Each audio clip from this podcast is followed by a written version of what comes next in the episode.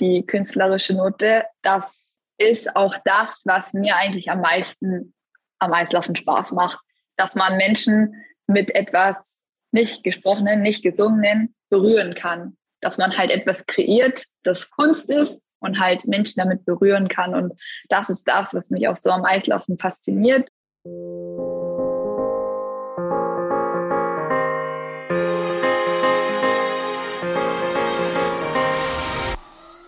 Ja, hallo und herzlich willkommen zur letzten Folge des Team Deutschland Podcasts im Jahr 2021. Wir reden wie immer über den Weg der besten deutschen Athletinnen und Athleten zu den nächsten Olympischen Spielen. Und ja, mein Name ist Jens Behler. Ich begleite die Sportlerinnen und Sportler hier im Podcast auf genau diesem Weg.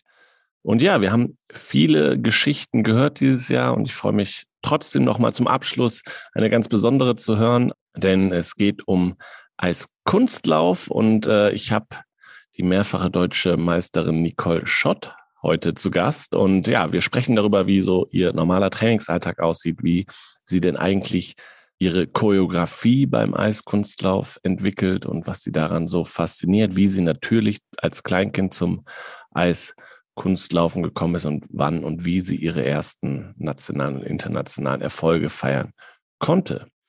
Bevor wir aber starten, äh, möchte ich mich wie immer bei unserem heutigen Partner bedanken. Dieser Podcast wird unterstützt von der Sparkassenfinanzgruppe. Überall in Deutschland stehen die Sparkassen an der Seite der Menschen und ermöglichen ihnen die wirtschaftliche und soziale Teilhabe. Im Sport engagieren sie sich jährlich mit über 90 Millionen Euro für Vereine, das deutsche Sportabzeichen, die Elite-Schulen des Sports, Team Deutschland und Team Deutschland Paralympics. Und warum? Weil es um mehr als Geld geht. Jetzt aber zu meinem heutigen Gast. Ich freue mich sehr, mehr über Eiskunstlauf und die Faszination dieser Sportart zu lernen. Herzlich willkommen, Nicole Schott. Hallo und danke, dass ich bei euch sein darf. Nicole, wo erwische ich dich denn gerade? Ich bin tatsächlich zu Hause. Selten als Leistungssportlerin. Ja, genau. Also in der Winterphase ist dann schon ziemlich viel los und viel auf Wettkämpfen unterwegs. Und das heißt, zu Hause ist für dich Oberstdorf, richtig? Genau, das ist mein Zuhause. Heißt aber auch zu Hause, Oberstdorf ja auch das Mecker des Eiskunstlauf in Deutschland. Du hast sicherlich schon trainiert heute. Ja, hatte heute schon Vollgastraining und Physio und alles drum und dran. Wie sieht so ein normaler Trainingstag bei dir aus? Er beginnt meistens um circa 10 nach 7 in der Halle.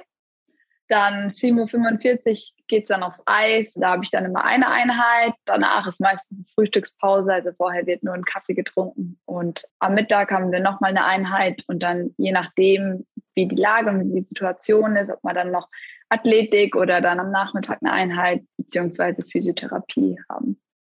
Und so ein Training an sich, wie sieht das im Eiskunstlauf aus? Übt man da bestimmte Elemente andauernd wieder ähm, oder ihr übt eigentlich die Kür oder das Kurzprogramm, was du ähm, machen musst, eigentlich nonstop oder entwickelt sich das auch innerhalb einer Saison weiter? Es ist ganz unterschiedlich. Oftmals in der Früh ist es mehr wirklich eine Stunde äh, mit vielen Schritten, dann auch so vielen Übungen, vorbereitend für die Sprünge, für die Elemente. Teile in der Musik. Also es wird ganz viel bei uns mit Musik gearbeitet, aber dann vereinfacht, dass es nicht immer dreifach ist, sondern viel mit einfach bzw. Doppelsprüngen. Und so wird eigentlich der Morgen aufgebaut, um dann am Mittag schon bereit zu sein, dass der Körper auch ready ist, um wirklich die Dreifachsprünge abliefern zu können und dann auch die Programme durchzulaufen. Und die müssen auch viel gelaufen werden, damit sie im Wettkampf sitzen. Wie oft muss so ein Programm gelaufen werden, dass es sitzt?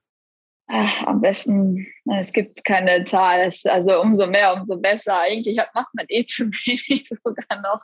Es ist wirklich, man merkt auch in der Saison, wie es sich aufbaut. Jetzt so wie die Saison hatte ich leider ein kleines Break im August und äh, konnte gar nicht trainieren.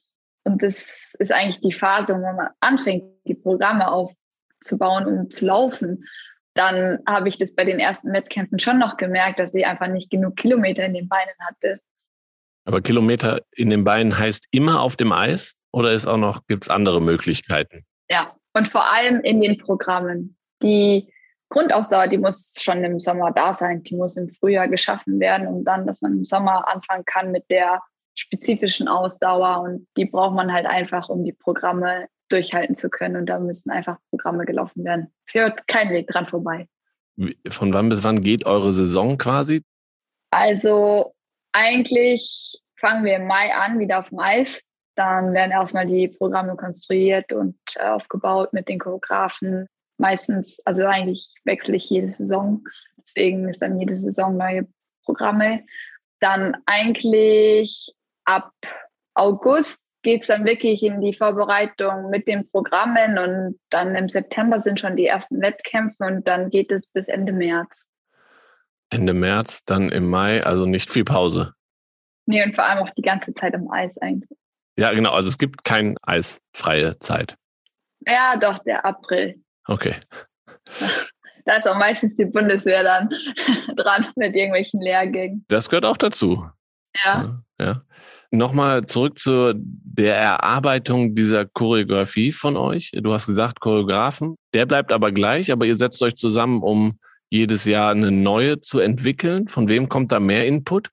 Also ich habe dieses Jahr tatsächlich auch die Choreografen gewechselt. Ähm, bisher habe ich mit Herrn Huth das erarbeitet, mit meinem Coach. Dann dieses Jahr haben wir uns dazu entschlossen, auch Choreografen dazu zu beziehen, von jemand anderen die Programme machen zu lassen. Ich bin aber auch eine Läuferin, die gerne selbst da Input reingibt und halt viel selber gerne kreativ arbeitet. Und deswegen hat das mit unserem Team super zusammengepasst. Da habe ich mit Andrea Vaturi und Carolina Kostner zusammengearbeitet. Und ja, ich, so wie ich es finde, mir machen die Programme mega viel Spaß und dass wir da was Tolles kreiert haben. Ist es denn mehr der physische Aspekt bei so einem Programm, das sportliche oder auch das, wie weit bringst du eher das mit ein oder eher die künstlerische Note?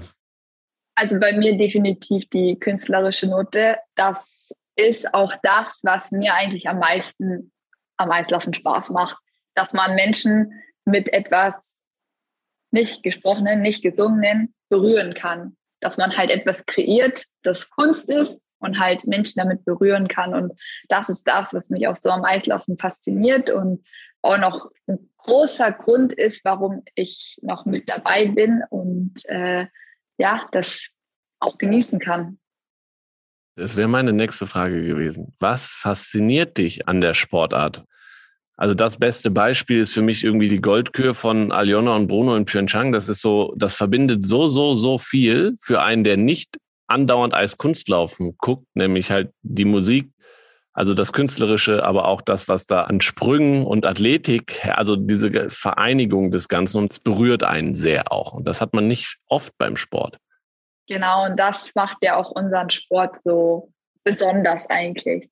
Es ist eine Sportart und es muss super leicht, super elegant und am besten noch super emotional sein.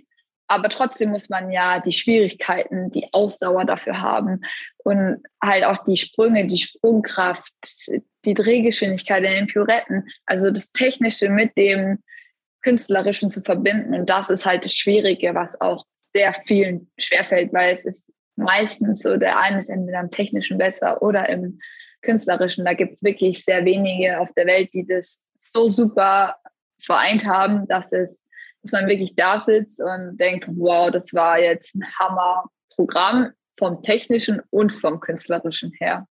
Um das für die äh, Zuhörerinnen und Zuhörer ein bisschen zu verdeutlichen, wie lange ist so eine Kür? Also wie lange seid ihr da aktiv auf dem Eis? Also die Kür ist vier Minuten zehn. Es ist wirklich lang. Das Kurzprogramm ist ein bisschen kürzer, das geht 2,50. Wir müssen auch bestimmte Elemente drin erfüllen. Im Kurzprogramm sind sieben Elemente insgesamt und in der Kür sind es zwölf. Ja, es gibt viele Dinge, die man da einfach erfüllen muss. Das dann auch noch so zu verpacken, dass es halt auch noch ein Programm drumherum ist und nicht nur von Element zu Element gelaufen ist, einfach nur. Es ist gar nicht so einfach, dass man es wirklich so kreiert, dass man die Elemente gut hinbekommt und sie auch sauber hinbekommt und trotzdem auch, dass die Components, also die B-Note, hoch ist durch die Transitions, die Übergänge und die Choreografie. Thema Musikauswahl? Thema Choreografie hatten wir ja schon ein bisschen angerissen. Ich meine, das gehört aber auch dazu. Das muss ja eins sein. Auch da kannst du als Sportlerin deinen Input mit reingeben? Ja, definitiv. Also mittlerweile bin ich auch in einem Alter, wo ich ganz genau weiß, was ich möchte und auch was zu mir passt. Es ist trotzdem immer ein irre langer Prozess. Ich weiß nicht, wie viele Musiken wir immer dann haben und dann sagen wir, okay, das ist es. Und dann kommt doch wieder irgendwie, nee, das ist es nicht. Und dann wird wieder was Neues gesucht. Und ich habe dieses eine bestimmte Gefühl, also eigentlich kann ich es nicht wirklich beschreiben, was es ist, aber wo ich dann weiß, okay, das ist es jetzt wirklich. Weil dann suche ich auch nicht mehr weiter. Sobald ich merke, okay, ich will weitersuchen, dann ist es das auch nicht. Und das ist auf jeden Fall ein sehr langer Prozess mit vielen Gesprächen und Diskussionen zwischen Sportler, Trainer, Choreograf. Wie modern kann man denn werden? Ich habe immer das Gefühl, ihr seid ja abhängig von Wertungsrichtern, die dann, auf die wirkt die Musik ja auch. Also da ein Techno-Lied darauf zu performen, wenn da irgendwie ältere Leute da sitzen und das bewerten, weiß nicht, ob das so gut ankommt. Muss man das mitbedenken oder ist es, gibt es keine Grenzen im Eiskunstlauf? Es gibt keine Grenzen. Man darf, glaube nur keine Schlimmwörter oder irgend sowas, natürlich. Aber im Großen und Ganzen gibt es keine Grenzen und es ist wirklich total unterschiedlich. Man kann auch nicht sagen, dass die einen bevorzugt werden oder benachteiligt werden, wenn die Musik jetzt eigentlich nicht dem Alter auch entsprechen würde von den Preisrichtern. Also da gibt es wirklich super Beispiele, wo jetzt echt total moderne Musik gelaufen wurde, auch mit gut Bass hinter, die dann trotzdem bei der WM eine Medaille geholt haben. Und genauso ist aber immer noch das Klassische sehr drin, aber auch bei den Sportlern zum Teil noch. Also ich muss auch sagen, dass viele klassische Stücke einfach so besonders sind fürs Eis, dass man dann doch gerne da zurückgeht. Aber auch dann, irgendwann ist auch das Thema Musik, Choreografie und Kostüm dann auch, auch das gehört ja dann dazu zum Gesamtkunstwerk. Wie ist da der Prozess? Also auch das gleiche mit den Kostümen, da bin ich sehr eigen in meiner Vorstellung. Da habe ich einfach Dinge, wo ich auch dann dran festhalten möchte und zum größten Teil so das Grundkonzept mir selber überlege und die Farben und dann halt mit Schneiderin, Trainer, Choreograf abgestimmt wird. Und das ändert man auch nicht. Das läuft man die ganze Saison. Genau. Also es gibt schon, dass man Kleider in der Saison wechselt. Das habe ich jetzt in letzter Zeit relativ oft gemacht, weil es dann doch noch nicht das Kleid war, was werden soll. Aber im Großen und Ganzen läuft man das Programm von Anfang bis Ende der Saison. Es wird dran gearbeitet, es wird verfeinert, es werden Kleinigkeiten gewechselt, aber jetzt das Grundkonzept bleibt behalten wenn man jetzt so einen Saisonhöhepunkt wie die Olympischen Spiele am Ende hat, darüber sprechen wir nachher noch ein Foto von dir aus Pyeongchang, von deinen ersten Spielen. Gefühlt hat das auch ein bisschen zum Drumherum gepasst. Also irgendwie Olympische Spiele haben ja immer auch so einen bestimmten Look, eine bestimmte Farbwelt. Die Banden sehen entsprechend, sind keine Werbebanden, wie, wie man es normalerweise kennt, sondern es ist ein Olympia-Look. Stimmt man das sogar darauf ein bisschen ab? das war in der Tat Zufall das letzte Mal. also ich wusste wirklich nicht, welche Farben mich dort erwarten werden. Und das ausgerechnet mein Kleid dazu gepasst hat, war jetzt für die Bilder ganz schön. Aber das ist definitiv nicht so der Grund, wieso man Farben und ähm, Designs wählt. Das ist eher Natürlich guckt man, dass man für die olympische Saison immer was Besonderes am Kleid hat oder halt auch bei den Musiken ist man schon ein bisschen anders eingestellt und da will man was Besonderes machen und deswegen gibt sich da gefühlt jeder irgendwie besonders Mühe immer. Okay, nochmal zurück zur Faszination der Sportart. Kennst du irgendwas Vergleichbares ob eine andere Sportart oder grundsätzlich auch von mir aus was Künstlerisches, was dem nahe kommt, was als Kunstlaufen alles vereint? Ich würde Ballett sagen. Wenn man da im Ballett sitzt, ähm, was die leisten müssen, technisch und körperlich, das ist unfassbar. Es ist trotzdem, muss es leicht und locker ausschauen und ist auch mit der Musik und mit der Emotion. Also das würde ich sagen, ist das Ähnlichste. Gab es irgend für dich auf dem Weg eine andere Sportart? Nicht wirklich. Ich war sehr klein, als ich angefangen habe. Und für mich war es irgendwie immer relativ klar, dass die Glitzerkleidchen und das Ganze drumherum mir von Anfang an gefallen hat. Und so bin ich dann auch dabei geblieben. Guter Übergang. Denn wir kommen zu deinem Weg in deinen Sport und dann auch zu deinen ersten Olympischen Spielen in Pyeongchang und dann zu den nächsten, dann hoffentlich, äh, aber darüber reden wir dann auch, nach Peking. Du hast uns wie alle Gäste Fotos geschickt, anhand derer wir jetzt mal deinen, deinen Werdegang beschreiben. Und ja, das erste Bild, du hast gerade schon gesagt, du hast sehr, sehr, sehr früh angefangen mit deinem Sport. Und ich beschreibe die Bilder immer. Man sieht dich jetzt nicht unbedingt in einem Eiskunstlauf Dress, sag ich. Also das Kleid ist kein Kleid, sondern eher eine dicke Winterhose und eine dicke Winterjacke, aber vernünftige Eiskunstlaufschuhe schon mal, nämlich die klassischen weißen Eiskunstlaufschuhe. Ja, und du machst schon eine kleine Eiskunstlaufbewegung, aber du bist noch sehr, sehr jung.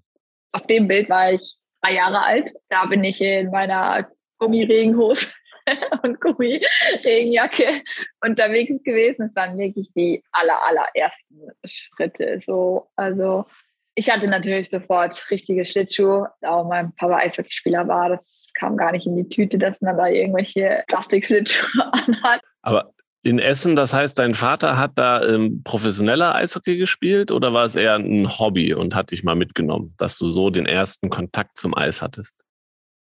Ja, also er hat definitiv ein bisschen ernster und professioneller Eishockey gespielt. Meine Eltern kommen auch ursprünglich aus Polen. Dann ist mein Papa mit 17 nach Deutschland und hat dann in Deutschland weitergespielt, ähm, in verschiedenen Vereinen. Und irgendwann sind wir in Essen geblieben oder ich bin auch in Essen zur Welt gekommen, dann auch dort in Eislaufverein gegangen. Und dann war das erste Mal du, ich meine, das Outfit hat noch nicht gestimmt, aber die Schlittschuhe passt. Das, was du da auf dem Eis gemacht hast bei deinen ersten Schritten, hat auch gepasst. Wann war für dich klar, das möchte ich weitermachen? Also mit vier hatte ich dann auch meinen ersten Wettkampf. Der lief relativ erfolgreich. Und so ging es dann weiter. Und mit fünf war ich auch das erste Mal in Oberstdorf zum Trainingslager.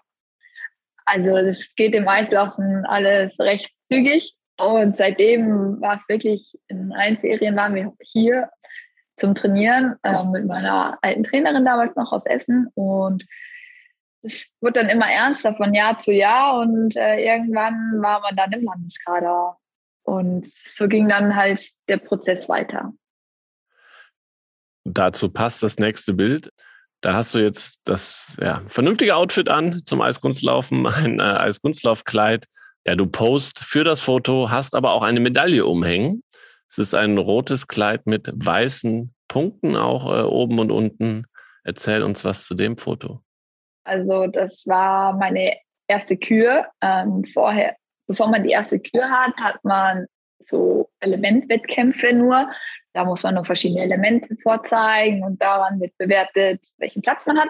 Und dann irgendwann geht's los mit den Küren. Ich gebe ehrlich zu, ich weiß nicht mehr, wie die Kategorie heißt.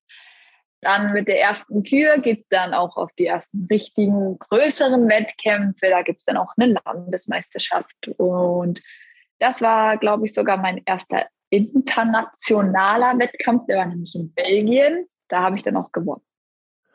Und das hilft natürlich, wenn man frühzeitig irgendwie merkt, man ist erfolgreich, macht es sicherlich doppelt so viel Spaß. Wie oft hast du trainiert zu der damaligen Zeit? Also wenn man so denkt, wie mit sechs, sieben, wie oft trainiert man da?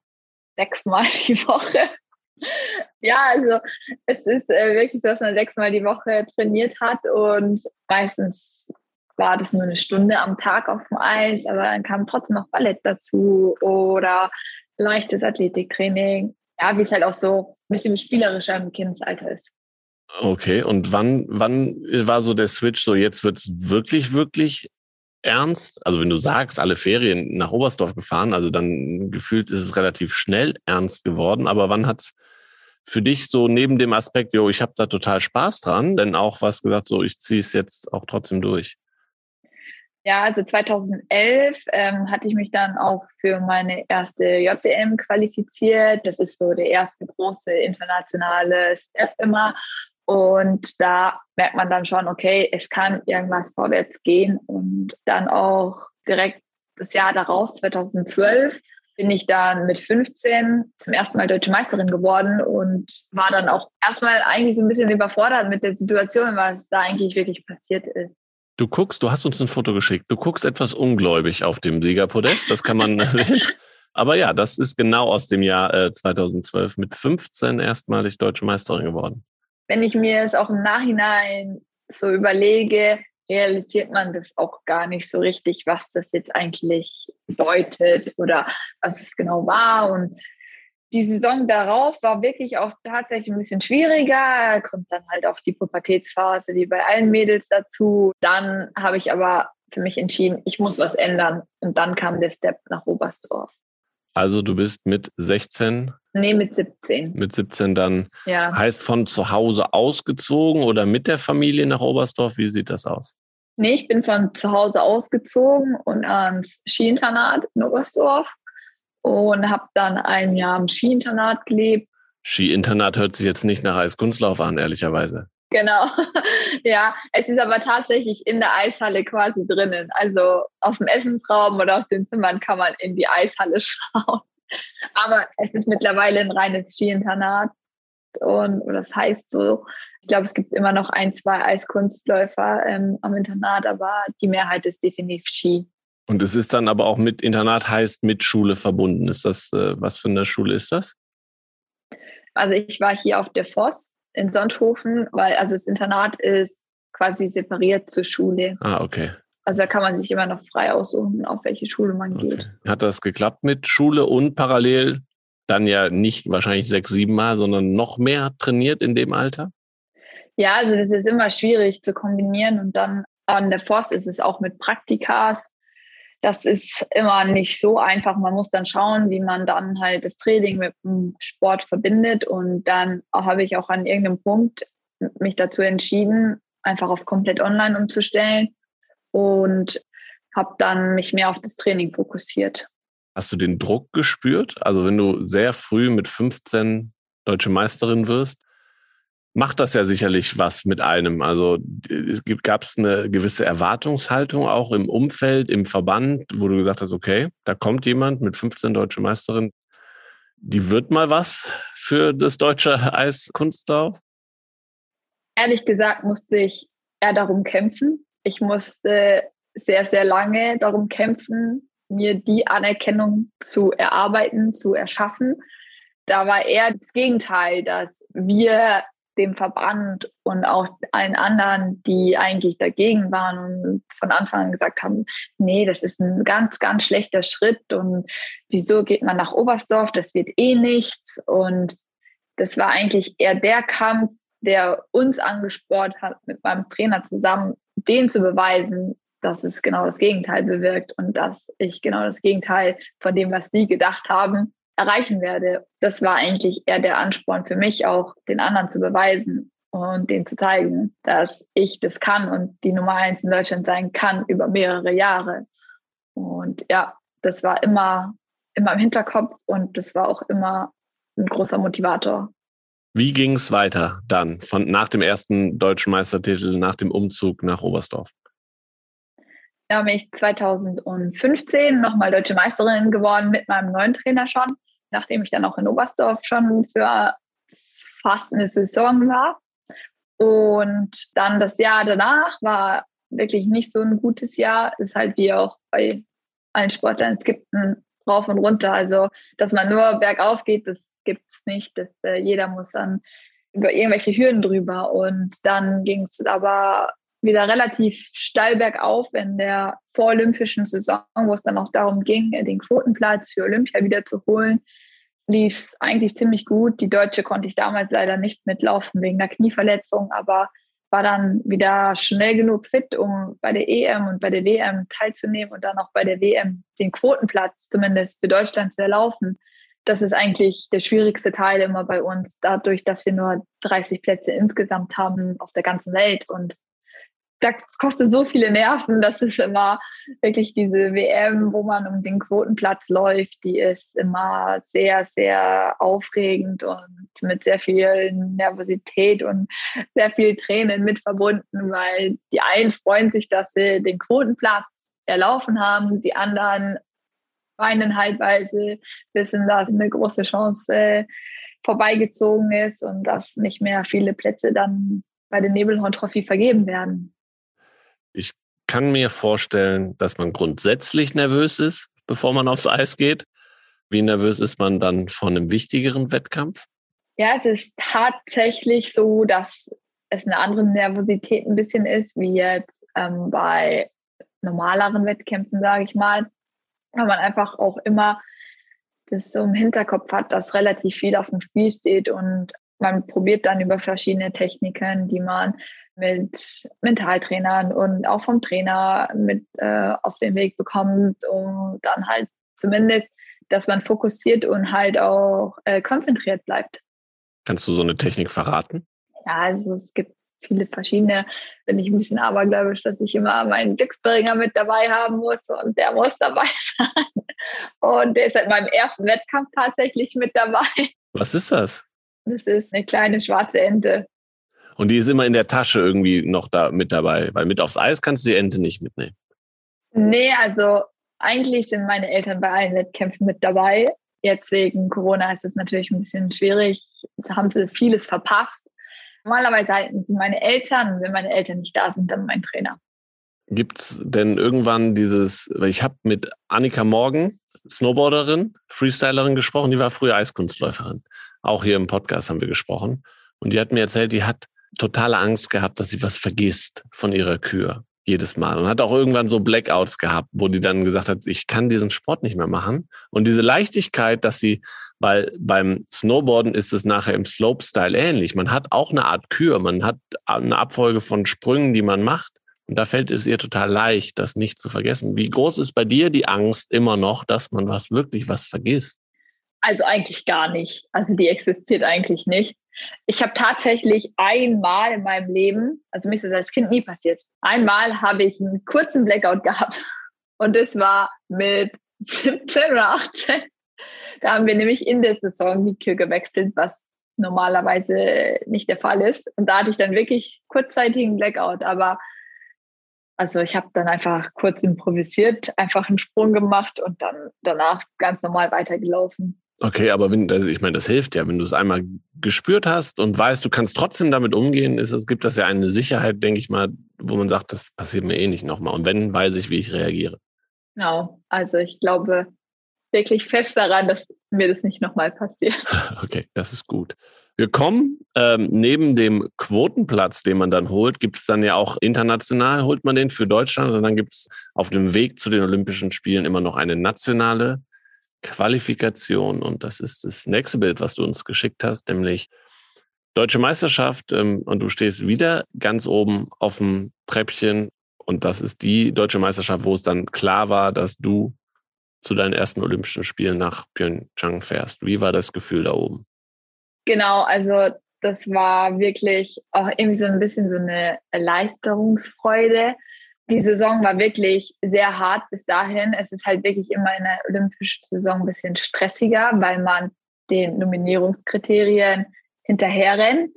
Zu dem Zeitpunkt war es auch so, dass drei Wettkämpfe zusammengezählt haben und die mit den drei besten, wo halt die höchste Punktzahl daraus sich ergibt, geht. Und die Wettkämpfe hat man vorher schon beschlossen die musste ich dann auch alle laufen, habe noch zusätzlich Grand Prix in der Saison bekommen, die vorher gar nicht auf dem Plan waren, weil Grand Prix sind Einladungswettkämpfe und die bekommt man entweder vor der Saison, aber wenn jemand zum Beispiel absagt, dann kann man reinrutschen. Und ich hatte dann das große Glück, dass ich da dann auch meine ersten Grand Prix bekommen habe.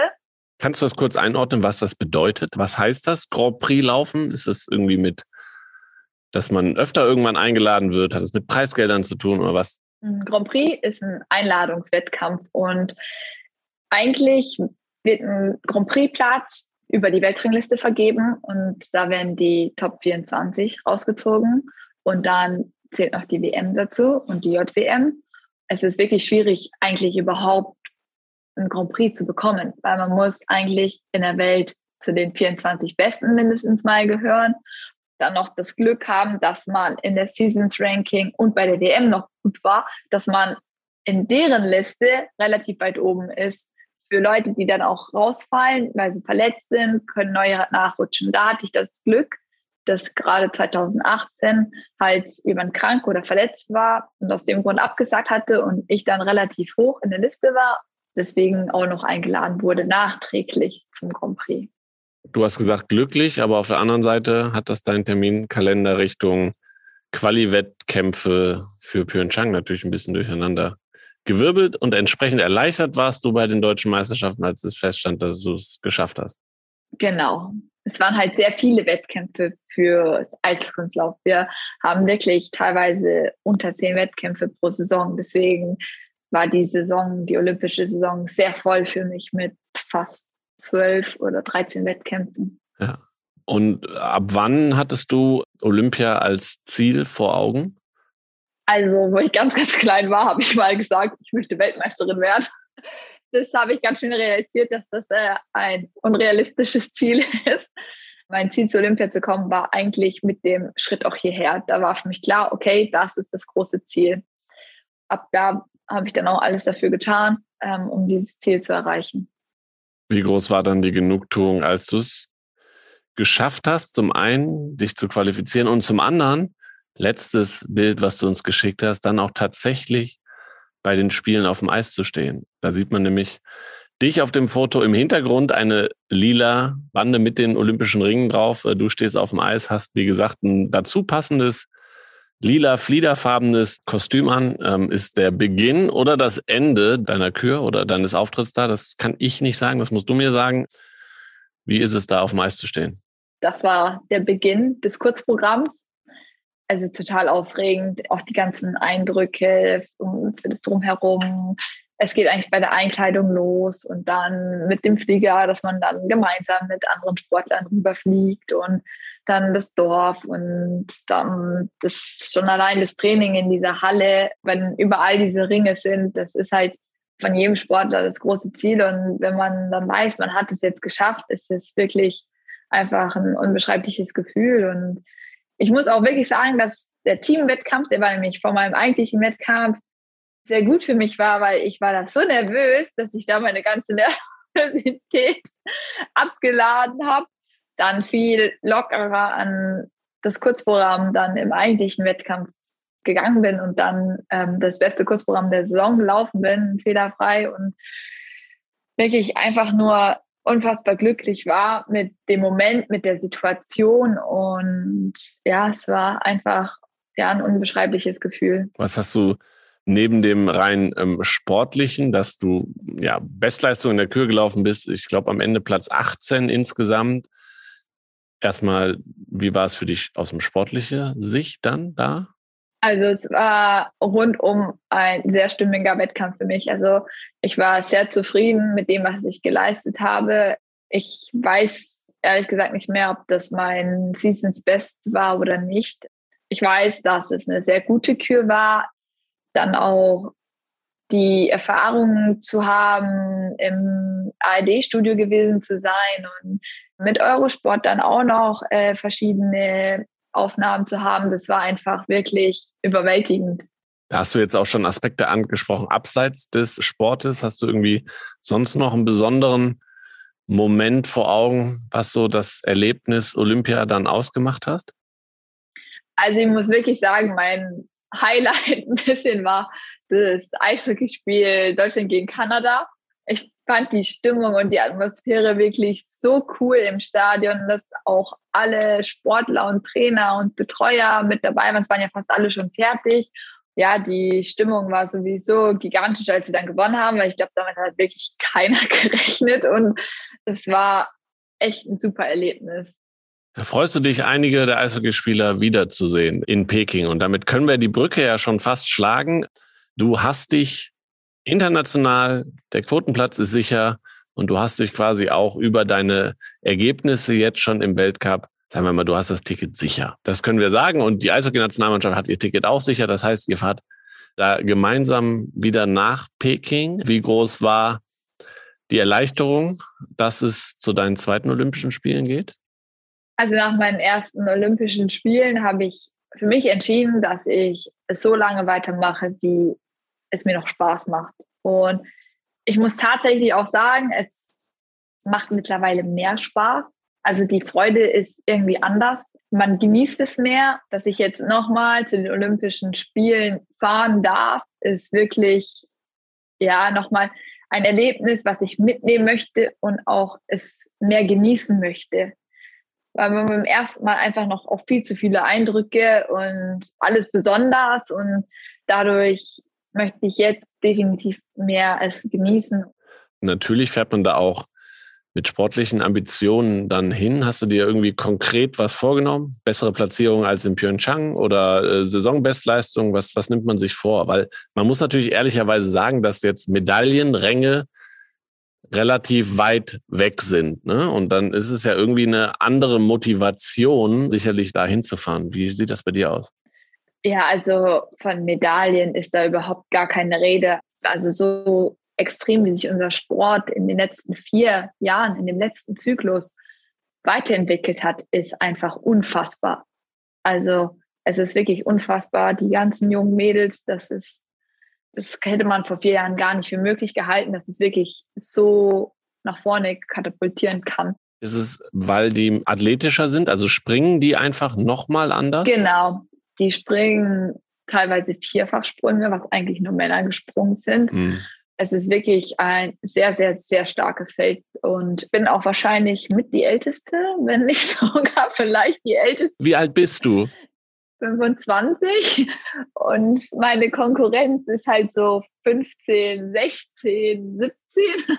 Also es ist wirklich, ich nehme das mit und mein Ziel ist es, meine Bestleistung zu zeigen und vielleicht auch Personal Best an Points zu erlaufen. Das mit den Punkten ist halt immer ein bisschen ja, das variiert einfach. Das ist halt von Menschen bewertet und dadurch kann man nicht sagen, wenn ich das mache, kriege ich die Punkte automatisch. Und deswegen möchte ich einfach für mich Bestleistung laufen und natürlich auch die beste Platzierung mit daraus entnehmen. Ich höre ein bisschen raus, trotzdem genießen des Ganzen noch mal intensiver als beim, beim ersten Mal. Thema Teamwettbewerb, wie wichtig wäre das? Ähm, weil da hat Deutschland äh, aktuell, also Standaufnahme dieses Podcastes, der Platz ist noch nicht sicher, man weiß es noch nicht. Ich glaube, das entscheidet sich irgendwie Mitte Dezember. Das heißt, wenn hier zugehört wird, kann es sein, dass man da schon eine Entscheidung hat. Wie wichtig ist der Teamwettbewerb für dich bei den Spielen? Ein Format, was es sonst nicht gibt, muss man dazu sagen. Und äh, das auch zum Erklären gibt es, glaube ich, nur bei Olympischen Spielen und bei der World Team Trophy. Aber da hat es Deutschland noch nie reingeschafft, weil da sind nur die besten sechs, glaube ich, Nationen. Das haben wir leider noch nie geschafft, unter denen zu sein. Und das ist natürlich bei den Olympischen Spielen. Zehn Nationen sind, erleichtert das Ganze ein bisschen.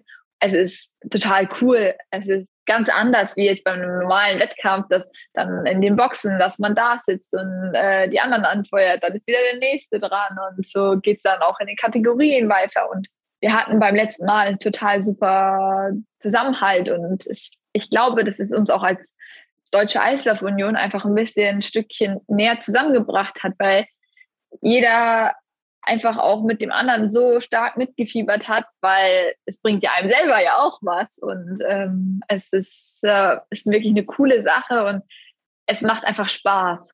Genau, für die Zuhörerinnen und Zuhörer, die sich nicht auskennen, da tritt ein Team an aus einem Eiskunstlaufpaar, einem Eistanzpaar, einer Eiskunstläuferin und einem Eiskunstläufer. Richtig. Genau. Und die machen jeweils Kurzprogramm und Kür oder wie sieht das aus? Also erstmal ist nur das Kurzprogramm. Das ist ähnlich wie in den Einzelwettkämpfen auch. Man muss dann ins Finale kommen. Im Einzellauf ist es bei 24 ist der Cut. Im Teamwettbewerb ist bei 5 oder 6. Da ist dann der Cut und die laufen dann noch eine Kür. Da reinzukommen wird, muss schon vieles anders laufen wie ähm, sonst dass wir das schaffen, aber trotzdem die Möglichkeit zu haben, auch nochmal ein Programm zu laufen auf olympischem Eis ist immer toll und deswegen wäre ich sehr glücklich drüber, wenn wir wirklich wenn mit dabei wären. Jetzt haben wir schon auch über Peking gesprochen. Ähm, wir haben auf deinen Weg geguckt. Gibt es irgendwas im Rückblick auf deine Karriere bisher, wo du sagen würdest, das ja, hätte ich vielleicht anders machen sollen oder die Entscheidung war äh, richtig. Ich meine, du eine große Entscheidung getroffen, nach Oberstdorf zu gehen ähm, und jetzt im, im Rückblick würdest du vielleicht auch deinem 14-jährigen Ich irgendwas raten, mit auf den Weg geben?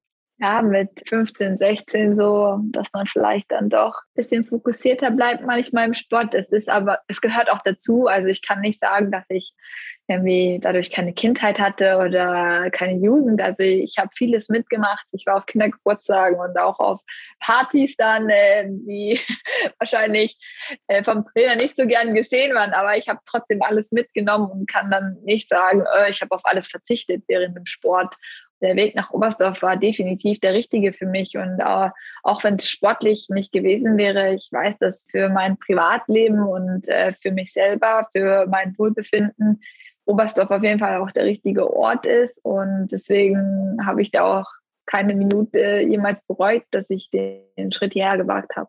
Okay, das ist schön. Äh, wir kommen langsam zum Ende.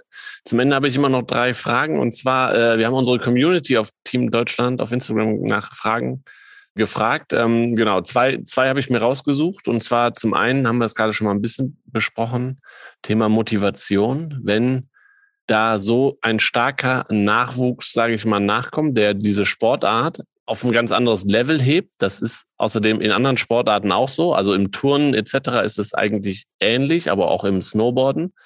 Wie hältst du die Motivation hoch? Also, dass man wirklich in der Weltspitze im Eiskunstlaufen aus deutscher Nation im Einzellaufen da mithalten kann, ist eigentlich unrealistisch. Und das war jetzt schon die letzten 20 Jahre unrealistisch. Und deswegen war es für mich immer wichtig, dass man zumindest bei EMs äh, in die Top Ten laufen kann, dass man bei WMs immer ins Finale schafft. Und das habe ich jetzt auch über die letzten Jahre eigentlich immer bewiesen, dass ich da mithalten kann, also zu den 24 Besten der Welt zu gehören. Gibt Schlimmeres im Leben. Es hat mir Spaß gemacht und ähm, das war für mich einfach ein wichtiger Aspekt, dass solange mein Körper es zulässt, ich gesund bin und es mir noch Freude macht, mache ich es auch. Dann noch eine Frage, Thema Pirouetten drehen. Hast du einen Tipp, wie man das off-Eis, also nicht auf dem Eis üben kann? Genau, da gibt es so einen Spinner. Den gibt es zum Beispiel von Idea. Das ist eine Schlittschuhmarke, die ich auch laufe. Da kann man dann darauf üben. Oder es gibt auch richtige Platten, die elektrisch funktionieren. Das funktioniert eigentlich wie so eine Waschmaschinentrommel, die innen drin eingebaut ist und die einen wirbeln kann. Okay, ja, ich hoffe, die Tipps haben geholfen, den äh, Zuhörern und Zuhörern, die diese Frage gestellt haben. Nächste Frage, ähm, ich schaue mir den Instagram-Feed äh, meiner Gäste an und mir ist bei dir aufgefallen, erstens, neben natürlich vielen Eiskunstlaufbildern dann doch auch viele Jogging-Bilder oder Fitness-Bilder. Das heißt, auch das, macht das dir A, Spaß, dich auch im, im Sommer, also viel joggen zu gehen, oder ist es eher mit deinem Training verbunden? Plus, was ich auch gesehen habe, Skilanglauf-Bilder, auch als weiß nicht, Ausgleich im Winter? Was sind so deine Sportarten, die du neben dem Eiskunstlauf gerne machst? Joggen ist es tatsächlich nicht, sondern Wandern. Also ich bin total gerne in den Bergen. Ich gehe gerne wandern, Klettersteige machen oder auch Mountainbiken. Langlaufen mache ich halt als Ausgleich gerne während der Saison, weil ich nicht richtig Skifahren gehen kann. Sonst gehe ich gerne Skifahren. Das mache ich dann nach der Saison. Und ich bin sehr gerne in Bergen unterwegs und deswegen ist auch Oberstdorf der perfekte Ort für mich. Dann zum Abschluss. Was hast du beim Sport, bei deinem Sport gelernt für dein alltägliches Leben? Das ist eine schwierige Frage, weil da gibt es eigentlich vieles. Also was auch natürlich ein sehr großer Aspekt ist, ist die Disziplin und die Selbstständigkeit, die man schon in sehr jungen Jahren als Sportler erlernt das auch, denke ich, sehr dabei hilft, dass man schon auch früh dann auf eigenen Beinen stehen kann und halt vieles für sich selbst regeln kann und einfach im Leben steht. Das ist dir gut gelungen bisher. Und ich freue mich oder ich würde mich freuen, wenn wir uns in Peking dann wiedersehen und wiederhören. Ich drücke dir auf jeden Fall die Daumen und wünsche dir besonders viel, viel Gesundheit. Bleib gesund. Dankeschön. Viel Erfolg bei den anstehenden Wettbewerben noch auf der Road to Beijing. Und ja, danke, dass du äh, hier zu Gast warst. Dankeschön.